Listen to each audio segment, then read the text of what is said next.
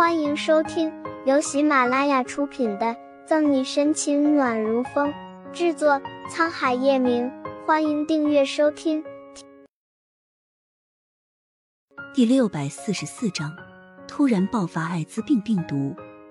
沈队，这是你不在这段时间的案件报告，你看看。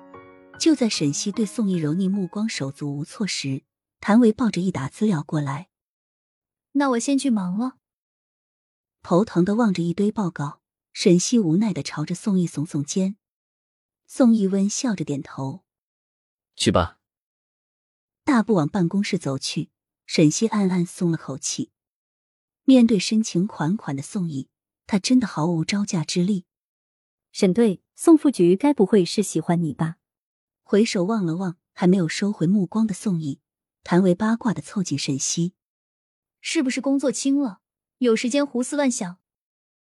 沈西危险的瞟了眼谭维，接过案件报告，说说这两天的案子。担心真的惹沈西生气，谭维连忙回归正题。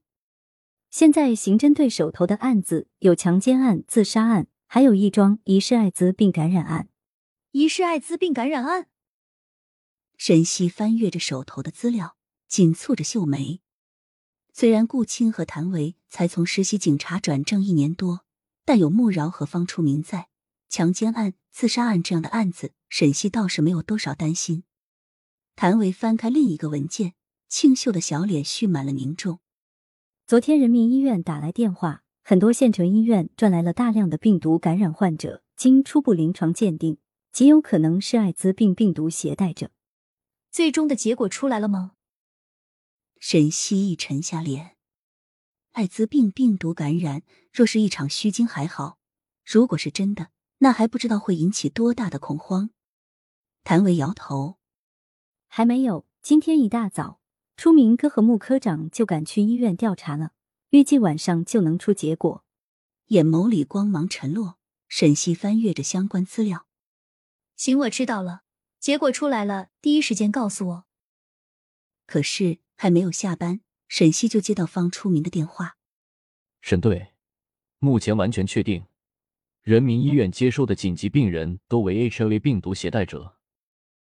HIV 便是艾滋病病毒。最后的希冀被打破，沈西转着手机，扇形的结语垂下，寒芒更余。刚挂断方初明的电话，沈西就被杨局叫去开了紧急会议，要他务必在一个星期内破案。